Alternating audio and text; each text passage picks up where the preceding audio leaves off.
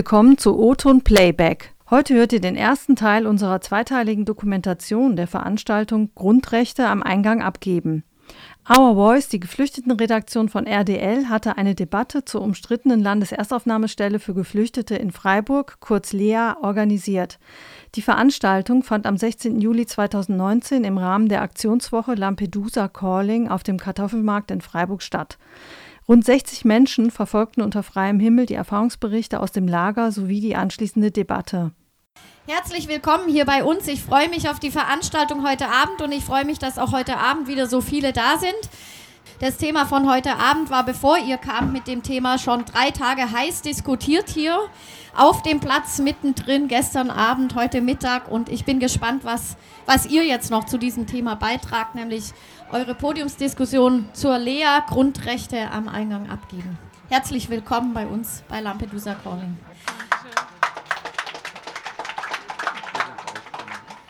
Ähm, danke, Barbara. Ähm, liebe Gäste, liebe Besucher, liebe Anwesenden, ähm, wir begrüßen euch ganz herzlich zu dieser Debatte. Das Thema ist Grundrechte bitte am Eingang ablegen. Es geht um die Lebenssituation von den Menschen in der Landeserstaufnahme ähm, Freiburg, die Lea, die in der Lörracher Straße steht. Ähm, wir sind Our Voice. Our Voice ist die geflüchtete Redaktion beim Radio Dreieckland. Wir berichten über Menschen, die erst neu nach Deutschland gekommen sind. Wir sprechen über die persönliche Geschichte von diesen Menschen. Es geht um uns darum, dass die Menschen Individuen sind, dass die Menschen keine Masse, keine Gruppe sind, sondern haben einzelne Geschichten und dass sie nicht als Gruppe, als Masse gesehen werden sollen. Wir werden uns jetzt aber auch einzeln vorstellen. Also das ist Rufin Songe aus Kamerun. Sie arbeitet eben seit zwei Jahren für Our Voice und nicht nur als Journalistin, sondern auch als Multiplikatorin. Das bedeutet, Rufin gibt ähm, Workshops auch und unterstützt äh, Geflüchtete beim selbstständigen Radiomachen, sodass die Leute auch ihre Themen in die Öffentlichkeit bringen können. Dafür gibt sie Workshops, äh, unterrichtet in journalistischen Grundkenntnissen, in der Radiotechnik und hat in dem Rahmen dieser Arbeit auch sehr viele Menschen aus äh, der Lea persönlich kennengelernt. Äh, zum Teil werden die auch äh, hier noch aufs Podium kommen. Und hier mit mir auf dem Podium ähm, wird auch Nils moderieren. Ähm, Nils hat ähm, das Projekt Our Voice auch ins Leben gerufen, zusammen mit Anna, die hier neben mir ist haben sie das Projekt gedacht und ähm, dank ihnen gibt es Our Voice heute. Und Nils ist Medienpädagoge, der arbeitet schon seit sehr lange beim Radio Dreieckland und ist sehr aktiv in Freiburg in der Lokalpolitik. Und ähm, dadurch hat er auch diese Idee gehabt, dann weiterzumachen mit der Idee von Our Voice. Auf dem Podium ganz kurz, äh, weil wir gehen nachher noch mal etwas ausführlicher drauf ein, freue ich mich begrüßen zu dürfen Karim Saleh. Karim Saleh ist Mitglied der Freiburger Grünen. Er wird ab nächste Woche für die Partei im Gemeinderat sitzen. Nächste Woche stimmt, oder?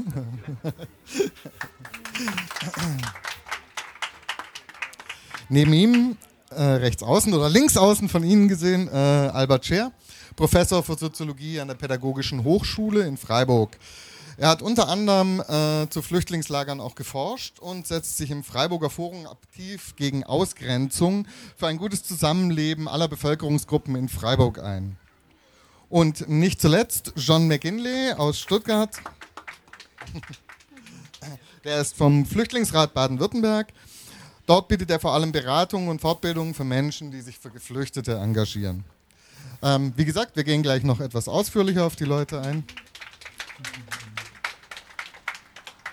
Doch bevor wir uns in die Auseinandersetzung jetzt stürzen, ähm, sollen auch mal die Menschen zu Wort kommen, die in der medialen Debatte meistens nicht beachtet werden. Das sind die Geflüchteten selbst.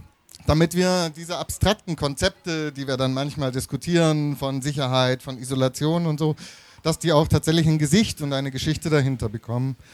Es sind Menschen, die das Leben in der Freiburger Lea aus eigener Anschauung kennen und zum Teil ganz schön lange Zeit dort verbracht haben. Ihr hört einen Zusammenschnitt der Veranstaltung Grundrechte am Eingang abgeben.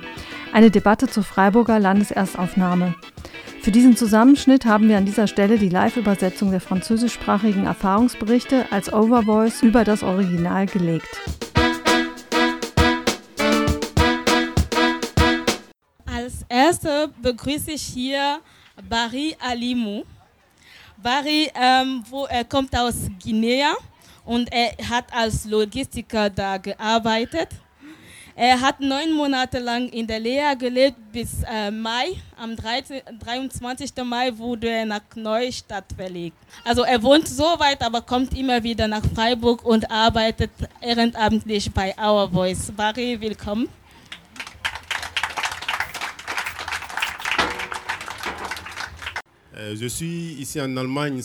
Ich äh, lebe in Deutschland seit einiger Zeit und habe in mehreren Unterkünften gelebt ähm, und zuletzt in Freiburg. Da habe ich neun Monate lang gelebt Euh, und ich werde euch erzählen, wie ähm, ich diese neun Monate in Freiburg in der Lea äh, durchlebt habe.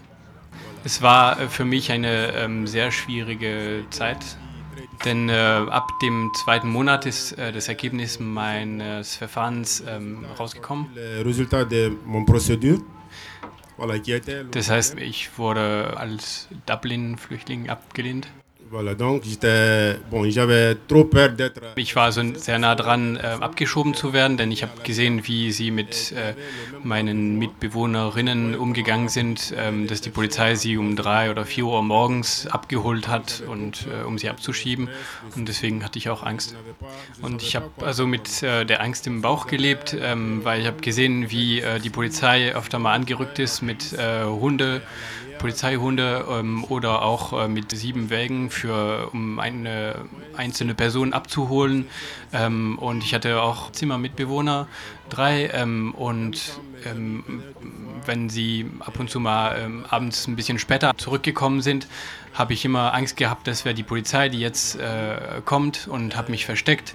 Und bis zu dem Moment, wo sie reingekommen sind und sich herausgestellt hat, dass es nicht die Polizei ist. bon, c'est une fois qu'il rentre, je vois que ce n'est plus la police, après je ressors. Voilà, dans ce cas, il y avait d'autres soucis aussi, par exemple euh, la malnutrition. Und hinzugekommen ist äh, die schlechte Ernährung, denn ähm, wo ich angekommen bin, hat mir das Essen ähm, nicht so gepasst, was in der Lea ausgegeben wurde. Ähm, und man ähm, durfte auch ähm, gar nicht für sich selbst kochen. Und ich habe auch gesehen, wie äh, wenn man äh, eine Minute zu spät zur Essensausgabe gekommen ist, wo man da äh, zurückgewiesen wurde, äh, weil man zu spät war und ähm, dann hat man halt nichts gegessen. Voilà, en plus, euh, le mois de Ramadan est venu me trouver dans ça parce que je suis musulman. Und als Muslim habe ich auch ähm, Ramadan gemacht. Ähm, das heißt, einen Monat lang ähm, habe ich dann von 4 Uhr morgens bis 20 Uhr abends äh, nichts gegessen. Und ähm, als ich dann äh, um 20 Uhr zur Essensausgabe gegangen bin, gab es da nur zwei Brötchen und ein bisschen Butter und ich fand es sehr, ähm, äh, sehr wenig. plus le beurre puis. Und es hat sieben bis acht Monate gedauert und dann haben mich die äh, deutschen Behörden angeschrieben und geschrieben, dass ähm, mein Dublin-Verfahren jetzt äh, beendet ist. Das heißt, äh, dass ich äh, nicht mehr als Dublin-Flüchtling abgeschoben werden kann. Ähm, ich war zunächst so ähm, behandelt, dass, äh, dass die spanischen Behörden eigentlich für mich zuständig waren. Ähm, und nach diesen sieben, acht Monaten war dann Deutschland für mich zuständig. Und das war für mich keine hundertprozentige Erleichterung, aber zumindest mal eine 50-prozentige. Ähm, ich wusste, dass es äh, noch nicht alles vorbei ist, aber schon, ähm, schon besser. Seit dem neunten Monat wurde ich äh, dann ähm, nach Neustadt verlegt und äh, seitdem bin ich eigentlich ähm, glücklicher, denn äh, ich kann da ein- und ausgehen, wie ich will. Euh. Meine Papiere werden nicht mehr äh, systematisch kontrolliert und ähm, eingescannt, wenn ich an, ein- und ausgehe. Ich kann mein Essen selbst zubereiten und ähm, selber für mich, äh, für mich sorgen, was das Essen angeht. Deswegen äh, wollte ich damit sagen, dass es sehr wichtig ist, ähm, frei für sich äh, selbst entscheiden zu können. Und du kannst äh, selbst auch Bill Gates sein. Wenn du nicht frei bist, dann bist du trotzdem der ärmste Mensch auf der Welt. Vielen Dank, Barry. Als nächstes bitte ich Mohammed Arfat Fofana ans Mikrofon. Arfat ist IT-Spezialist aus Togo und arbeitet seit vergangenem Herbst bei uns bei Our Voice mit. Arfat sollte im März ähm, aus der Lea in den Rhein-Neckar-Kreis verlegt werden, was uns sehr nervös gemacht hat. Und wir haben dann äh, viel Wirbel veranstaltet, einen offenen Brief geschrieben an die Stadt, die Regierungspräsidien in Freiburg und Karlsruhe, an die Landesstellen, die Ombudsstellen. Von den meisten haben wir keine Antwort bekommen. Aber äh, es ist uns immerhin gelungen, dass Arfat jetzt äh, in Emmendingen lebt. Ähm, für uns ein großes Glück, denn äh, inzwischen ein unverzichtbarer Bestandteil unseres Teams. Neben Sendungen übernimmt er auch technische Workshops für Geflüchtete und trägt die Verantwortung für unsere Website. Merci beaucoup, Nils. Also vielen Dank, Nils, und ähm, ja, guten Abend, liebe Damen und Herren. C'est vrai, à chaque fois que je monte sur euh, un podium pour euh, parler de mon histoire que j'ai vécue. Also jedes Mal, wo ich auf ein Podium ähm, steige, um meine Geschichte zu erzählen, ist es ein bisschen so, als würden die äh, Tränen hochkommen und ähm, ich muss mich fassen, damit ähm, sie nicht rauskommen. Und heute Abend will ich aber nicht über mein Leben erzählen, sondern eher über einen generellen Fall, ähm, wie die Leute in der Lea Freiburg leben. Freiburg. Ähm, ich will über drei Punkte erzählen und der erste ist der Besuch durch die äh, Sicherheitskräfte. Des forces de sécurité Nach dem, was Sie uns ähm, sagen, ähm, gibt es in der Lea Freiburg mehrere Organisationen, die das Leben im, äh, im Lager verwalten. Und das erste davon ist die Security. Le premier, c'est euh, la sécurité. Und ihre erste Aufgabe äh, der Security ist es, alle Leute, die da im äh, Lager reinkommen, ähm, zu durchsuchen. Ähm, man weiß ja nie, ähm, weshalb oder wo, wonach sie ähm, durchsucht werden, aber die werden durchsucht. Wenn man danach fragt, warum ähm, sie die Leute durchsuchen, dann ähm, kriegt man immer als Antwort, es geht darum, die Sicherheit der äh, Bewohnerinnen zu gewährleisten. Doch äh, das ist irgendwie schräg, weil man durchsucht ja die Leute, die äh, drin selber wohnen ähm, und nicht unbedingt so viel die Leute, die äh, sie besuchen kommen.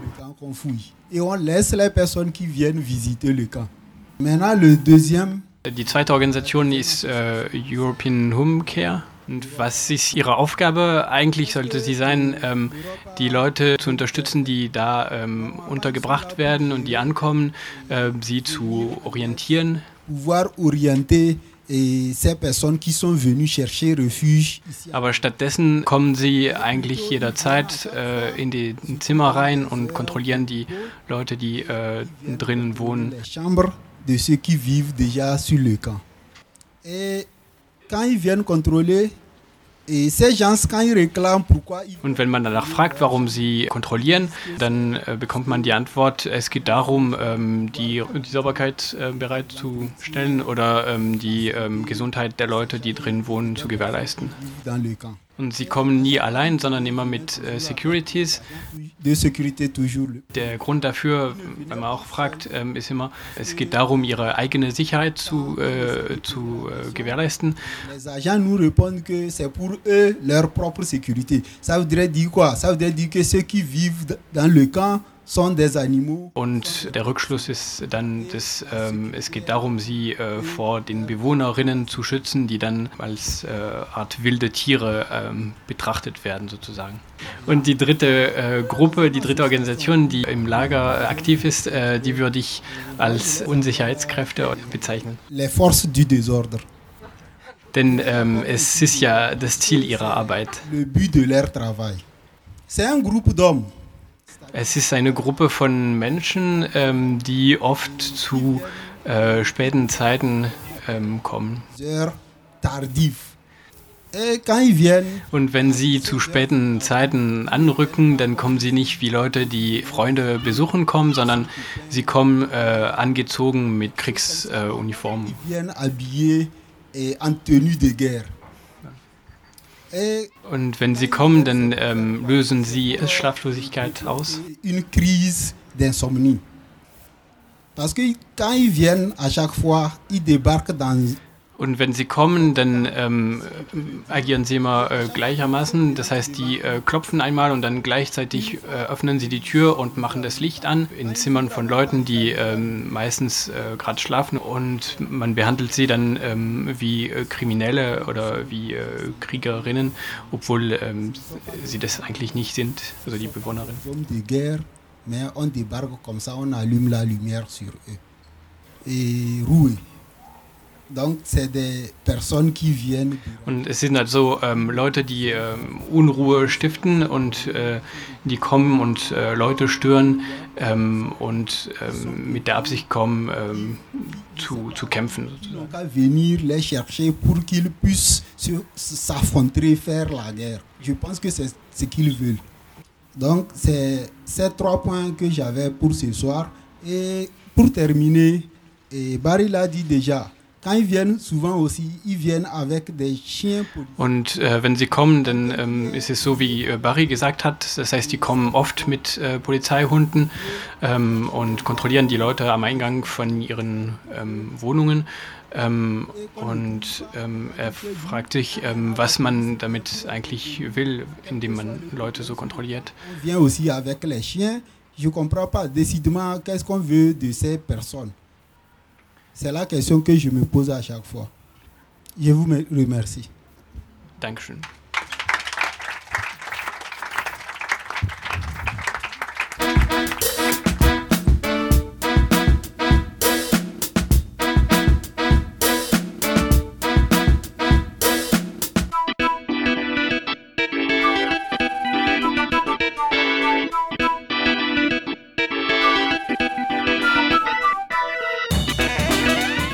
O-Ton Playback. Ihr hört einen Mitschnitt der Veranstaltung Grundrechte am Eingang abgeben zur Situation in der Freiburger Landeserstaufnahme.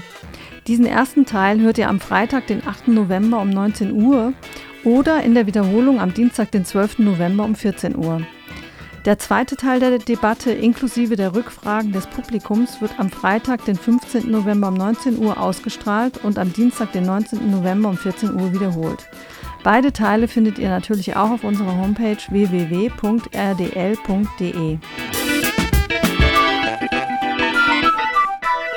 So, danke Barry und danke Arafat für ähm, diese Erklärungen über das Leben in der Lehre. Ähm, jetzt kommen wir zum zweiten Teil, was also die Debatte ist mit unseren Gästen hier oben. Ja, wir haben es gerade ziemlich deutlich gehört, wie problematisch das Leben in der, in der Lea ist.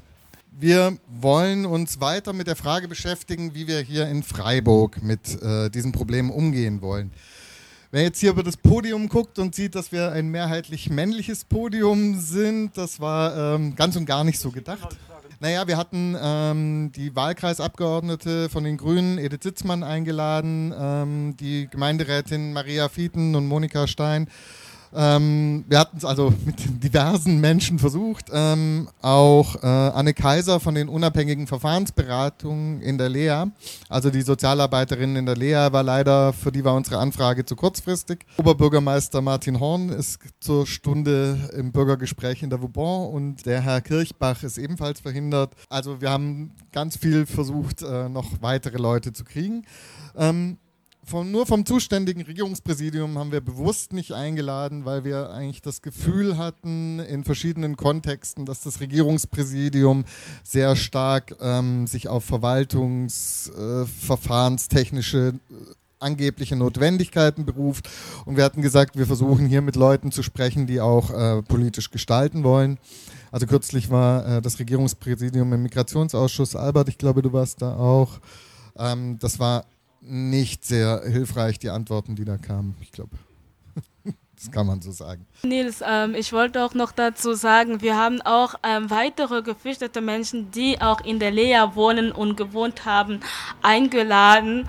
Ähm, einer hat das auch kurzfristig abgesagt, weil er auch mehrere Termine bei seinem Anwalt hat. Es auch immer noch diese Situation von Geflüchteten. Also die Geflüchteten haben doch einfach immer wieder irgendwas, was sie das daran hindert, an solchen Veranstaltungen teilzunehmen, so wie zum Beispiel ein Besuch beim Anwalt, das also ihre Situation abklären soll. Außerdem ähm, hatten wir versucht, Leute von den baden-württembergischen Regierungsfraktionen zu bekommen, die ja nun tatsächlich dafür auch äh, ähm, die Macht hätten, da auch real was zu verändern. Ähm, aber offensichtlich haben sowohl die Grünen als auch die CDU am Dienstagabend Fraktionssitzung und ähm, da war niemand für uns zu sprechen. Ähm, daher äh, legen wir den Schwerpunkt heute auf Freiburg und die Lea in Freiburg kann die Stadt und ihre Bevölkerung überhaupt auf diese Landeserstaufnahmestelle Einfluss nehmen? Und wie müsste das aussehen, damit wir bessere Bedingungen schaffen können und ein gutes interkulturelles Zusammenleben möglich ist? Ich begrüße nochmal herzlich dazu Albert Scher, Professor für Soziologie an der PH Freiburg. Albert Scher ist bekannt dafür, sich gesellschaftlich einzumischen und auch aktives Mitglied im Freiburger Forum Aktiv gegen Ausgrenzung. Ähm, ich habe im Vorfeld mit großem Interesse seine Expertise zu den geplanten sogenannten Ankerzentren gelesen. Ähm, und für eine Vorstudie hat Herr Scher auch die Lea Freiburg untersucht. Dort mit der Leitung, mit den Sozialberatungen, mit dem European Homecare und mit Geflüchteten gesprochen. Herr Scher kennt also die Lea ziemlich gut. Herzlich willkommen, Herr Scher.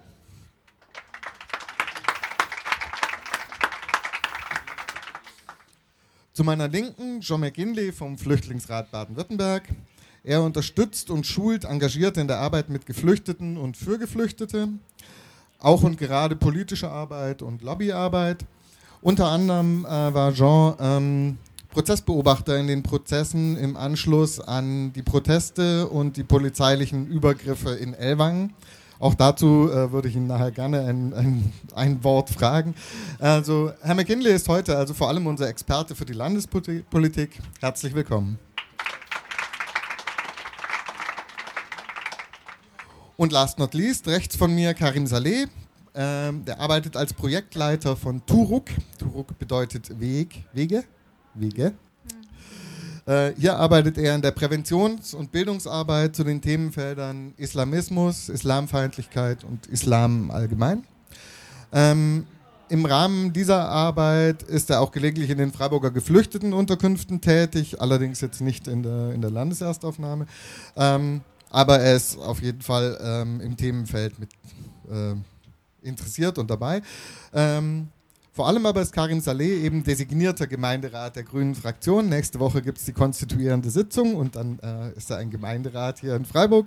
Und in seiner Selbstbeschreibung auf der Seite der Grünen nennt er als einen Schwerpunkt seiner Arbeit mehr und bessere Teilhabe für Migrantinnen. Ich denke, heute ist eine Gelegenheit, darüber zu sprechen, was er dann konkret dafür tun will. Herzlich willkommen, Karim Saleh.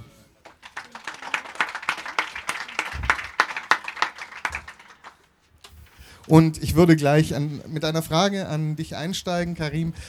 Da du jetzt derjenige hier bist, der so die Lea nicht so kennt, gab es jetzt aus den Erfahrungsberichten Aussagen, die dich überrascht haben? Ich bin sofort aus unserem vereinbarten Sie rausgerutscht. Also überraschend in der Hinsicht nicht. Also ich habe mich vorbereitet im Vorfeld und ähm, viele Geschichten kannte ich, ähm, aber es war nochmal sehr viel eindrücklicher, ähm, das quasi live nochmal zu hören. Ja, es ist auf jeden Fall sehr bedrückend, äh, was, was dort passiert. Und äh, eine Rückfrage an Herr McGinley. Entspricht das denn auch Ihren Erfahrungen aus anderen Leas, aus der Arbeit, was Sie davon hören, was Sie jetzt gehört haben? Oder fehlen auch Aspekte, die Sie noch für wichtig halten? Ja, also das wundert mich leider auch nicht. Und ähm, was, man was da tatsächlich fehlt in den Schilderungen und schließt eben an an das, was, äh, was du, jetzt sind wir beim Du, jetzt bleiben wir beim Du, äh, ja, gesagt hast vorhin, ähm, was dann eine wichtige, ein wichtiger Part, der dabei fehlt, ist tatsächlich die Perspektive der Frauen, weil das eben nochmal eine ganz andere Dimension hat. Wir haben ähm, alle glaube ich, mittlerweile in den letzten ein, zwei Jahren Erstaufnahmeeinrichtungen Baden-Württemberg besucht, ich und einige andere Mitglieder des Vorstandes. Ähm, und die Situation für die Frauen, gerade für alleinstehende Frauen, gerade für Frauen mit kleinen Kindern oder für schwangere Frauen, ähm, das sind nochmal äh, sehr, sehr wesentliche Probleme, ähm, die noch hinzukommen zu dem, was ähm, die ähm, äh, jungen Männer, die hier gesprochen haben, hinzukommen. Also die, die Gefahr, die ähm, ja einfach die, die fehlende Sicherheit, ähm, die ständige Angst vor irgendwelchen Übergriffen, also so Sachen wie, dass die ihre Zimmer nicht abschließen können. Ähm, ich kenne Geschichten von Frauen, die erzählen, dass irgendwelche Typen einfach nachts in ihre Zimmer reinlaufen und die können überhaupt nichts dagegen tun. Ähm, ich kenne Geschichten von Frauen, die nachts quer übers Gelände von der Erstaufnahme von dem Ankunftszentrum in Heidelberg laufen müssen, alleine, um äh, heißes Wasser zu holen, um, um Nahrung zuzubereiten für ihre Babys, weil sie in ihren Zimmern nicht mal einen Wasserkocher haben dürfen. Ähm, also das sind auch nochmal ganz erhebliche Sachen, die da noch hinzukommen, zu diesem, sage ich mal, Grundtenor der ähm, sage ich mal, der totalen Kontrolle, Überwachung, Entrechtung und quasi Verunmöglichung von jeglicher Art von persönlicher Selbstentfaltung und Privatsphäre, die dann leider für alle Menschen, ähm, äh, die in diesen Erstaufnahmeeinrichtungen wohnen, eben so der Alltag ist. Ähm, das ist also tatsächlich äh, auch uns auch aufgefallen, dass es tatsächlich auch deutlich schwerer ist, äh, Frauen zu erreichen. Grundsätzlich ist uns aber überhaupt in der Arbeit von Our Voice aufgefallen, wie schwierig es oft ist für solidarische Gruppen, Menschen in der Lea zu treffen, anzusprechen. Und auch in den Erfahrungsberichten hört man ja das Gefühl von Isolation durch. Albert, jetzt bleiben wir beim Vornamen. Du hast auch schon äh, in der Studie zu den Ankerzentren, die ich schon erwähnt habe, äh, gesagt, ähm, dass das Lagerleben eine soziale Integration erheblich erschwert. Woran würdest du sagen, liegt das im Einzelnen? Naja, ich will erst mal sagen, das ist ja Absicht. Diese Erstaufnahmeeinrichtungen sind ja keine Integrationsorte, sondern die zielen auf die Trennung der Geflüchteten von der einheimischen Bevölkerung, weil man weiß, je mehr man die trennt von der einheimischen Bevölkerung, umso leichter lassen die sich abschieben. Nun, diese, diese Erstaufnahmeeinrichtungen haben eine Doppelfunktion. Für einen Teil sollen sie quasi den Weg in die Integration bahnen, für einen anderen Teil sollen sie die Orte sein, von denen aus abgeschoben wird. So, was mache ich, wenn ich jemanden abschieben will?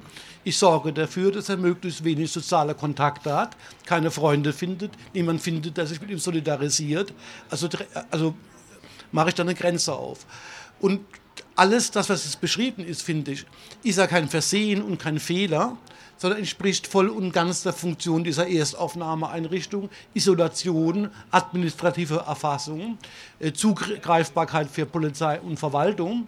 Und das ist ein eingebautes System. Und ich will nur mal sagen, die Freiburger Lehre ist aber weit nicht das Schlimmste. Äh, sondern sie ist relativ stadtnah. Es gibt in Nordrhein-Westfalen Einrichtungen, die sind zehn Kilometer weg von der nächsten Stadt sozusagen. Äh, auch die Betreiber, soweit ich das einschätzen kann, in Freiburg sind relativ bemüht, also die, die, wenn man so will, die Lagerleitung ist eigentlich relativ konstruktiv. Von daher liegt das Problem nicht nur auf der Ebene, was geschieht im Detail, sondern das Problem liegt in der Struktur und in der Fun Funktion von der Lea. Und wenn jemand von uns den Auftrag hätte, ein paar hundert Leute zu kontrollieren, äh, äh administrativ zugänglich zu machen, zu gucken, dass nichts schief läuft, würden wir wahrscheinlich auch nicht anders agieren, als die agieren, weil das ist alles die logische Konsequenz der Funktion, die so eine Lehre hat. Jetzt hast du meine Frage nicht, bist du nicht wirklich drauf eingegangen. Äh, Wie war die nochmal? Ähm, was jetzt tatsächlich auch die äh, soziale Integration erschwert, wenn Leute im Lager leben. Naja, die, also, also, dass es gewollt so, ist, war ein wichtiger Punkt natürlich. Entschuldigung, ja. Ich, äh, was die erschwert ist, dass die Leute in der Zeit in der Lehre im Arbeitsverbot unterliegen, dass die Kinder getrennt geschult, äh, beschult werden, dass man eben nicht in einem normalen Wohngebiet untergebracht ist, sondern räumlich getrennt. Also all die Prozesse, über die normalerweise Integration stattfindet, in die Schule gehen, arbeiten gehen, die Nachbarn kennenlernen, finden halt systematisch nicht statt. Und das ist, wie gesagt, Absicht. Ähm, zum Thema Absicht vielleicht. Ne? Ähm, Im Gewaltschutzkonzept der Lea heißt es ähm, ganz äh, selbstkritisch auch, äh, es gibt eine Angst, unter den Bewohnerinnen aufzufallen. Lieber wird geschwiegen und sich unsichtbar gemacht. Ähm, die Angst kam jetzt auch gerade sehr deutlich in den, in den Statements von äh, den Bewohnerinnen vor. Ähm, was löst diese Angst aus oder wie wird, wie wird, diese Angst produziert? Die Frage würde ich jetzt gerne mal an Jean geben, der jetzt auch ähm, noch mehr Leas kennt. Ähm, also es gibt, es gibt verschiedene Formen von Angst. Also zum einen ähm, gibt es eine Angst, die, glaube ich, dadurch daraus resultiert, dass man gezwungen ist, auf engstem Raum mit in der Regel fremden Menschen zu leben, die man nicht kennt. Ja, man weiß nicht, wie man die einschätzen kann, man weiß nicht, ob, sie, ob man denen vertrauen kann, man weiß nicht, ob sie einem was antun. Ähm, und das ist natürlich für bestimmte Gruppen von Geflüchteten besonders problematisch. Also ich denke zum Beispiel an äh, LGBT-Geflüchtete, die vielleicht untergebracht sind mit fünf, sechs anderen Leuten aus ihrem Herkunftsland, wo sie man will den Leuten nichts unterstellen, aber die müssen zumindest die Befürchtung haben, dass die vielleicht auch die gleichen diskriminierenden Einstellungen haben, vor denen sie geflohen sind und deswegen äh, irgendwie nicht sich outen können. Ähm, die Angst vor den Frauen habe ich ja schon beschrieben. Ähm, aber es gibt, es gibt natürlich auch die Angst und die Unsicherheit bezogen auf die deutschen Behörden oder die deutschen, sage ich mal, Funktionstragenden, die da unterwegs sind. Ne, das haben wir ja vorhin gehört.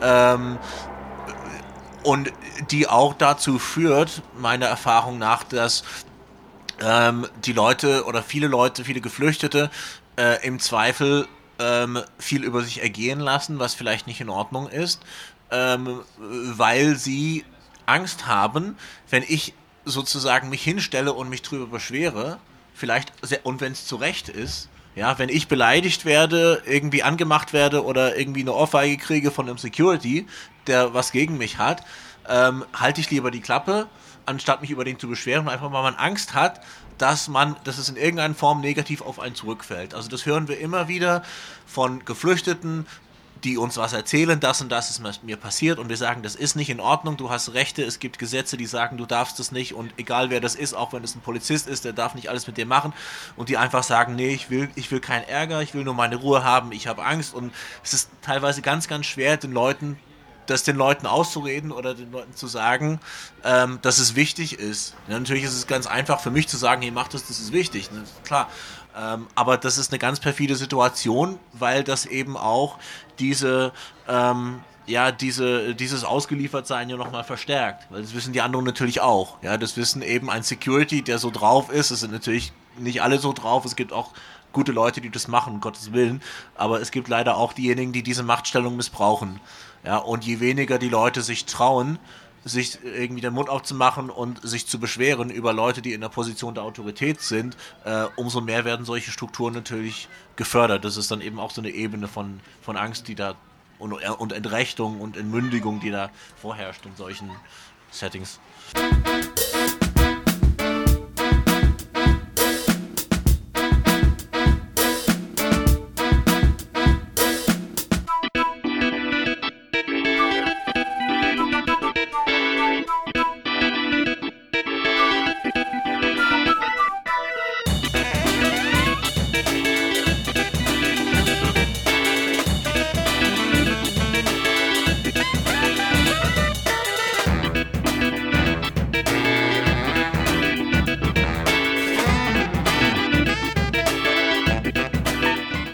Grundrechte am Eingang abgeben. Die RDL-Geflüchtetenredaktion Our Voice hat am 16. Juli diese Debatte zur Landeserstaufnahme für Geflüchtete in Freiburg organisiert. Es diskutieren der Soziologieprofessor Albert Scher, der grüne Gemeinderat Karim Saleh und Sean McGinley vom Flüchtlingsrat Baden-Württemberg.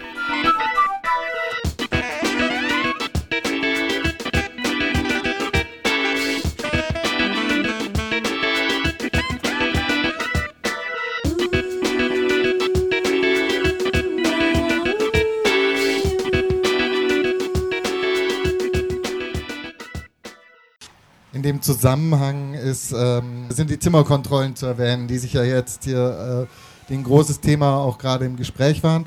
Ähm, die Gruppe Lea Watch hat sich sehr ausführlich damit auseinandergesetzt. Sie hat unter anderem ans Regierungspräsidium ein äh, Fragebogen geschickt und da äh, möchte ich eine Antwort vom Regierungspräsidium möchte ich euch da nicht vorenthalten. Ähm, es ging darum, ob und warum die Polizei ähm, bei Zimmerkontrollen dabei ist. Ähm, Sie ist es immer wieder, das äh, hat ja Achfat vorhin erzählt.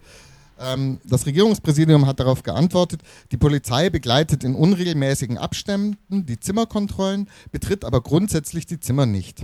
Durch die Begleitung können sich die Polizisten bei den Bewohnerinnen und Bewohnern bekannt machen und mit diesen ins Gespräch kommen.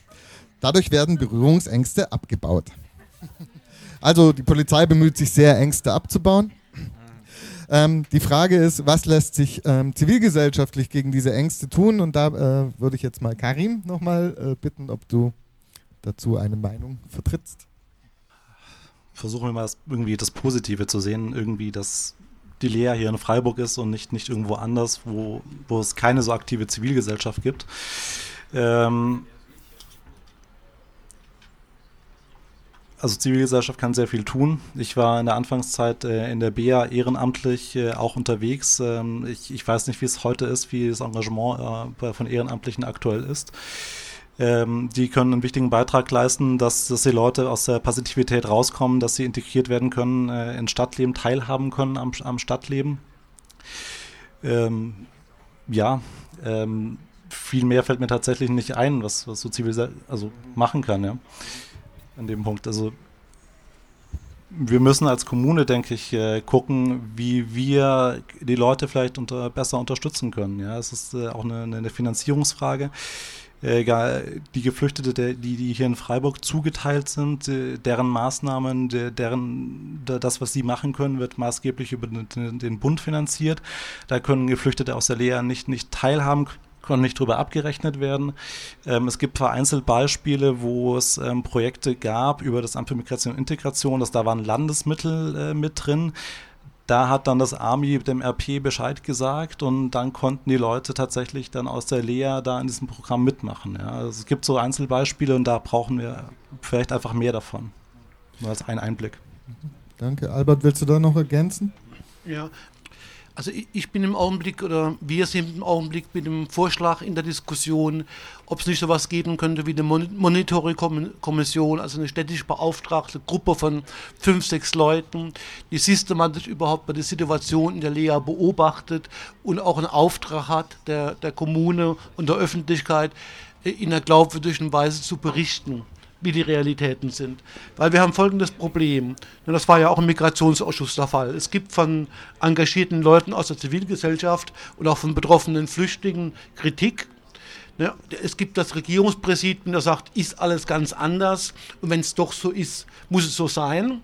Es gibt aber niemanden quasi, der in einer neutralen und auch quasi autorisierten Stellung sagen könnte, und das und das sind die Probleme, die wirklich angegangen werden müssten. Darum gibt es jetzt den Vorschlag in der Diskussion zu sagen, es sollte eine Gruppierung geben von fünf, sechs Leuten, die mandatiert sind von der Stadt, die Situation zu beobachten und dann auch Vorschläge äh, entwickeln können. Denn man muss dazu wissen, die Lea liegt ja in, in der Regie des Regierungspräsidiums. Die Stadt hat quasi nichts zu sagen, was da läuft. Sie kann nur verhandeln mit dem Regierungspräsidium, aber sie könnte sich sehr viel stärker einmischen. Und wenn das denn so, so wäre, könnte auch die Zivilgesellschaft stärker aktiv werden, wenn es endlich mal ein Stück Transparenz der Realitäten gibt. Man muss eben halt wissen sozusagen, dass das Regierungspräsidium jetzt nicht der entgegenkommende Verhandlungspartner ist, weil die eben gleichzeitig auch die Abschiebebehörde sind und alles Interesse daran haben, aktive Gruppen auf der Zivilgesellschaft auch außen vor zu halten. Nun, da ist jetzt die Rolle, was macht die Stadt? Also wie, ergre wie ergreift sie Wort, auch wenn sie rechtlich nichts zu sagen hat? Und wie bringt sie einen Prozess in, in Gang, der sagt, na, die Lea ist nun mal in Freiburg und daraus re resultiert auch überhaupt eine kommunale Verantwortung. Ne, der Trick im Augenblick, oder die Trick, ja, das Argument der kommunalpolitischen Verantwortlichen ist ja immer so, ja, das geht uns ja im Kern nichts an, das ist eine Landeseinrichtung. Ja, und solange das Spiel so gespielt wird, sozusagen, äh, sind Entwicklungschancen verstellt. Ähm, ja, ich würde den Ball gerne aufgreifen. Also das ist unter anderem ein Grund, äh, warum ich auch hier auf dem Podium bin. Ich bin noch nicht super tief drin in der Thematik, ja, also ich bin auch noch viel am Einarbeiten, aber ich fühle mich persönlich als Stadtrat auch für die, für die Menschen verantwortlich. Ich finde die Idee grundsätzlich spannend und äh, kann man diskutieren, ob es so ein Monitoring-Gremium gibt. Zum Status quo, ähm, es gibt schon eine Ombudsperson, soweit ich weiß, vom Land. Ähm, ich müsste mal gucken, was sie macht, wie das evaluieren. Ihr, ja, ihr lacht, okay, ihr wisst schon mehr. Ähm, aber ich bin erstmal, ich gucke mir auf die bestehenden Strukturen, wie kann man die vielleicht verbessern. Ähm, wie kann man zum Beispiel Migrationsausschuss dazu bringen, dass er vielleicht selber mal vor Ort geht und eine Führung bekommt in der Lea. Ähm, solche Sachen. Ja.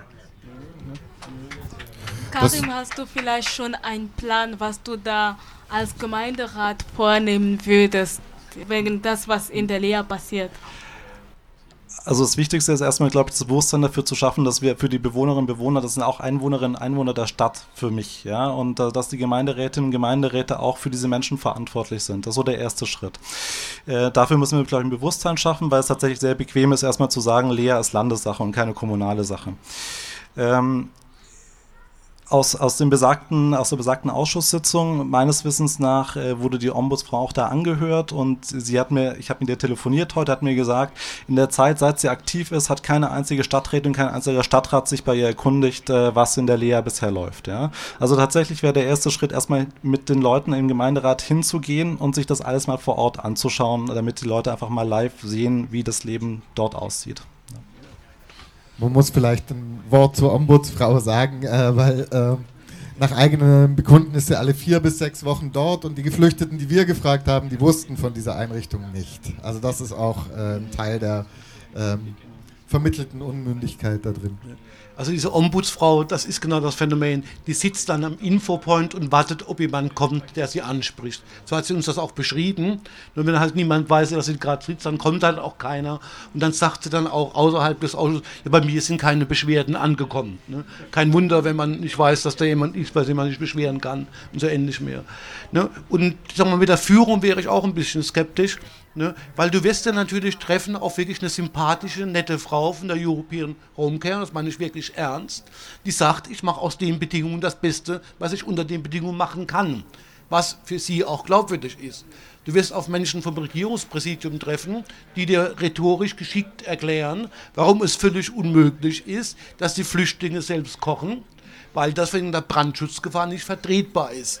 Die sagen dir natürlich nicht, äh, natürlich wollen wir keine Gemeinschaftsküche einrichten, wo, wo, öffentlich gekocht werden kann, sondern die haben alle möglichen Gründe. Das heißt, eine Führung sozusagen löst das Problem relativ schlecht, sondern müsste, es müsste Menschen geben, die ausführlich und gründlich mit den Bewohnerinnen, und zwar auch mit unterschiedlichen Bewohnerinnengruppen reden können, um mal ein paar Sachen auf den Tisch zu legen. Ne, sowohl was die Probleme mit der Security sind, äh, was die Probleme sind oder die Reichweite der Sozialberatung, was die Folgen der ganzen Passivierung in der Situation sind. Und ich sage es nochmal deutlich, natürlich gibt es Sozialarbeiterinnen, die wissen viel, die haben aber erklärtermaßen einen Maulkorb. Die dürfen dir nicht erzählen, was sie wissen. Und die wissen eine ganze Menge sozusagen, aber von ihrem Anstellungsträger ist ihnen strikt untersagt, darüber zu reden. Ne? Und so wird das Spiel gespielt. Das heißt, natürlich ist es gut, wenn mal Gemeinderäte reingehen ne, äh, mal Kontakt aufnehmen. Aber das kann nur ein Anfang sein. Es muss wirklich kontinuierlich, systematisch Öffentlichkeit hergestellt werden, damit man eine vernünftige Gesprächsgrundlage hat. Ja, also sorry, falls es unterging. Also ist klar, dass es nur der erste Schritt sein kann, ja. Aber das wäre im Vergleich, so wie es bisher ist, schon ein größerer Schritt tatsächlich, glaube ich.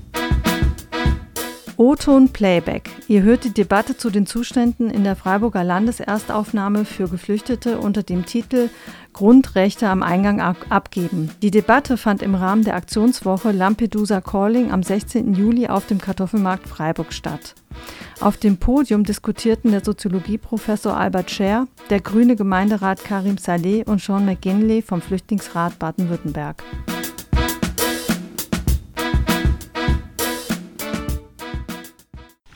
Ich glaube, ein weiterer Schritt, der, der wichtig ist und auch nach wie vor in der Verantwortung der Stadt bleibt, ist die Frage der Anschlussunterbringung. Ich habe es in der Vorstellung von Arafat schon gesagt. Ähm, es passiert immer wieder, dass sich Leute in Freiburg engagieren, ähm, äh, hier Fuß fassen, die in der Lea leben, auch, auch wenn es ihnen sehr schwer gemacht wird. Ähm, und dann kriegen die von heute auf morgen einen Verlegungsbescheid und kommen irgendwo hin und können wieder von vorne anfangen. Ähm, Hintergrund dieser Geschichte ist die Vereinbarung zwischen Stadt und Land. Ähm, dafür, dass Freiburg diese Lea hier betreibt, ähm, erhält die Stadt die sogenannte Vollprivilegierung. Das bedeutet, ähm, sie müssen keine Anschlussunterbringung mehr gewährleisten. Also hier werden auch keine Menschen aufgenommen, tatsächlich dauerhaft. Ähm, Karim, da ist für dich die Frage, wie denkst du, soll man da künftig mit umgehen? Was wirst du im Gemeinderat vertreten? Also über das Thema Seenotrettung ist ja schon in Bearbeitung, dass diese Vollprivilegierung quasi fällt. Ja, also das ist ja quasi die Voraussetzung unter anderem, dass wir, Freiburg setzt sich ja dafür ein, aktiv, dass Menschen aus Seenot, äh, Seenotgerettete nach Freiburg kommen. Ähm, ob beides geht oder nur eines von beidem, dass wir sagen, ähm, die aus der Lea sollen dann auch nach Freiburg dürfen, ähm, weiß ich nicht, ob das äh, tatsächlich kapazitätstechnisch klappt. Also es ist halt einfach so, also in der Anschlussunterbringung zu Leute zu bekommen, das ist kein Problem, dafür gibt es genug Platz. Aber was wir jetzt schon einfach schon merken an Problemen ist, dass die Leute, wenn sie in der Anschlussunterkunft sind, in den Gemeinschaftsunterkünften sind, dass sie dann nicht mehr auf den freien Wohnmarkt äh, rauskommen. Ja? Und ob das dann so sinnvoll ist, noch mehr Leute in, in, äh, in Unterkünften zu haben, anderen Unterkünften, vielleicht besseren Unterkünften als in Leer, das würde ich mal zur Diskussion stellen, ja. Das ist, natürlich ist es doof, wenn man von einer Stadt äh, wie, wie Freiburg äh, irgendwo nach, nach Bad Mergentheim ähm, verlegt wird.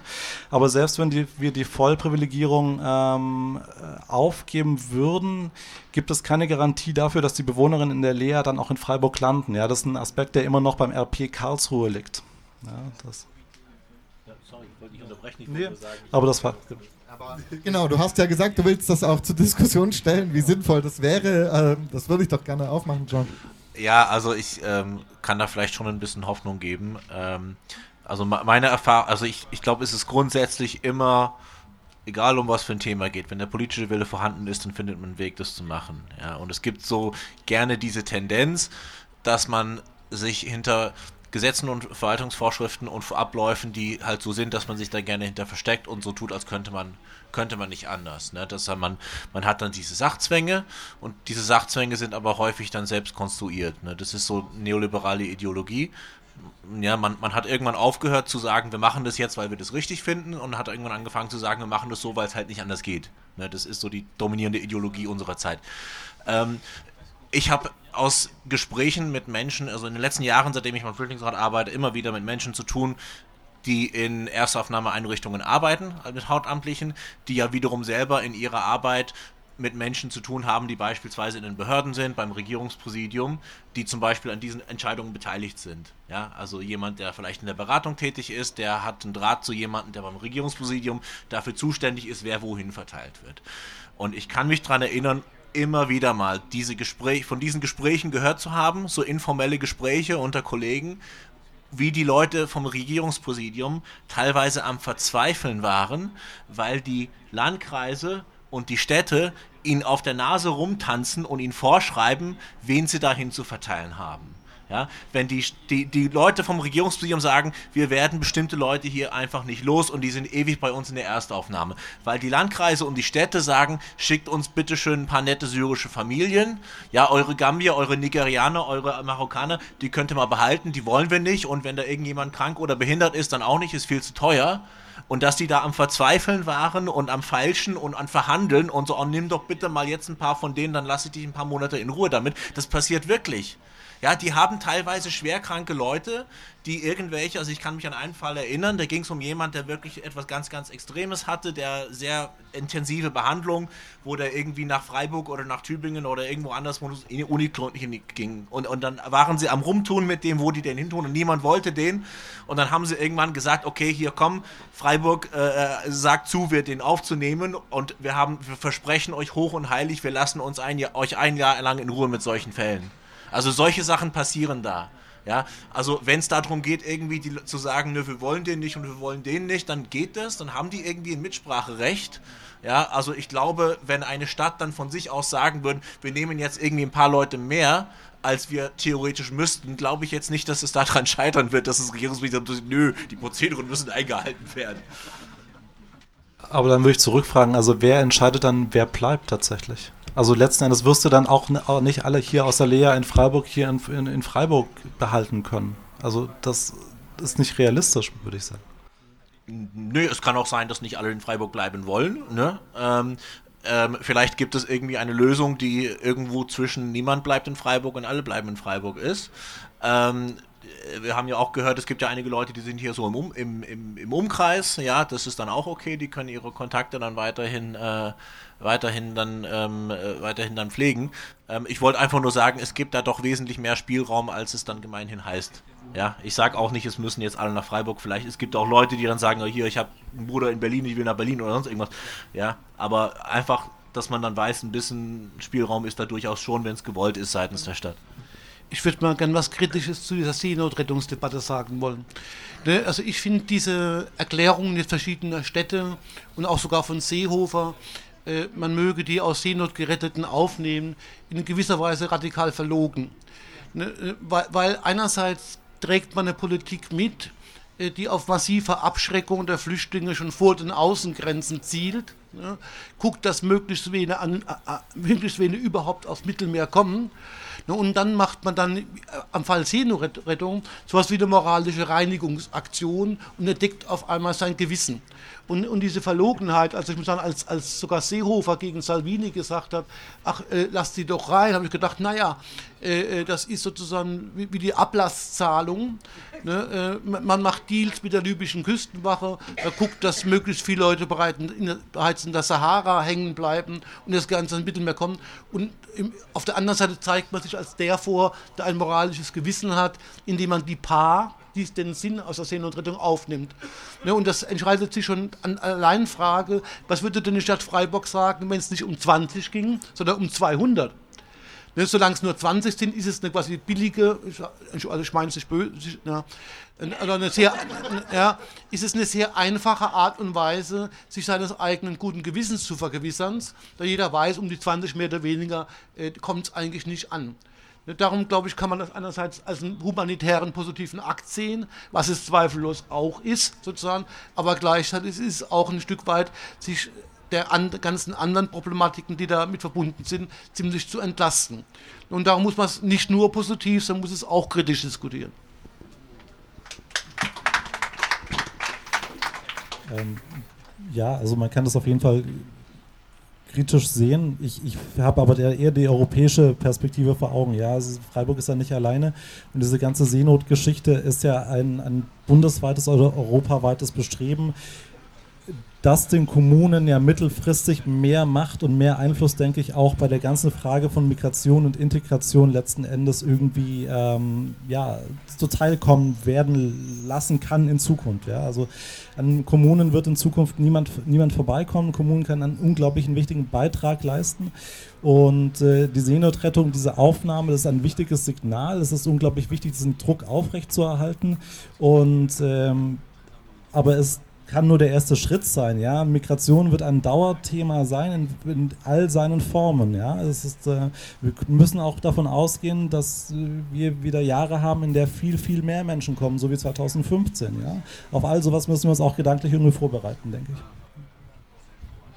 Aber weil du jetzt auch gerade ähm, nochmal diese äh, Bedeutung der Seenotrettung auch dargestellt hast, finde ich auch einen ganz wichtigen Punkt. Ähm, aber es kam ja nochmal tatsächlich die Frage auf, so ein bisschen, ob das jetzt eigentlich äh, im Zweifel das Feigenblatt der Stadt ist, irgendwie sich nicht weiter um die Anschlussunterbringung zu kümmern. Und da würde ich dich dann schon nochmal gerne konkret fragen, irgendwie ähm, müsste auch für, für Menschen, die in der Lea leben, eine Anschlussunterbringung, sicher nicht für alle, aber müsste das möglich sein in Freiburg oder nicht?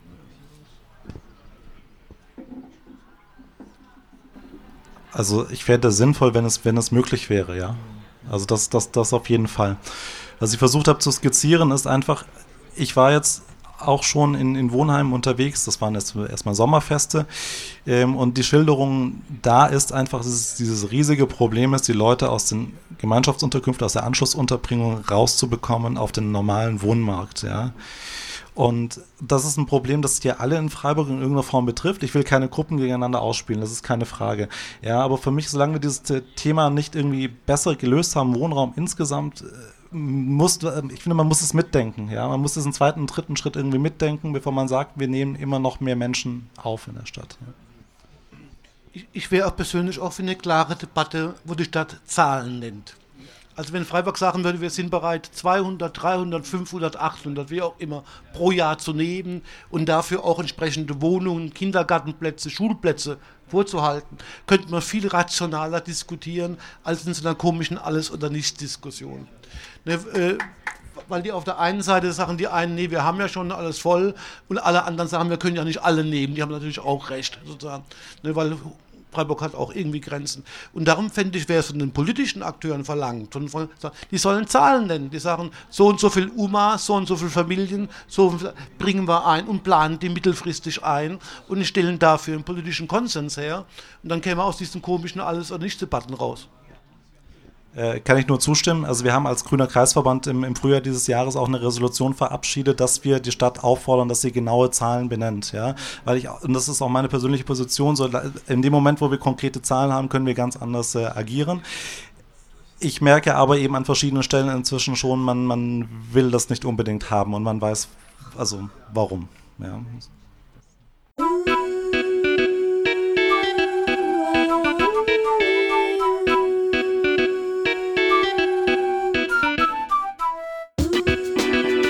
Soweit für heute die Debatte Grundrechte am Eingang abgeben, moderiert von Rufin Songe und Nils Wetzel. Es sprachen Bari Alimou und Mohanan Afat Fofan mit ihren Erfahrungsberichten aus der Lea.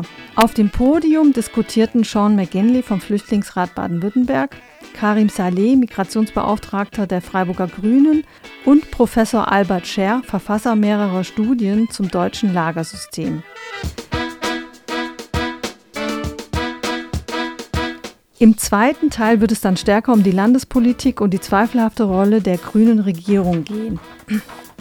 Dieser zweite Teil der Debatte inklusive der Rückfragen des Publikums wird am Freitag, den 15. November um 19 Uhr ausgestrahlt und am Dienstag, den 19. November um 14 Uhr wiederholt. Beide Teile findet ihr natürlich auch auf unserer Homepage www.rdl.de.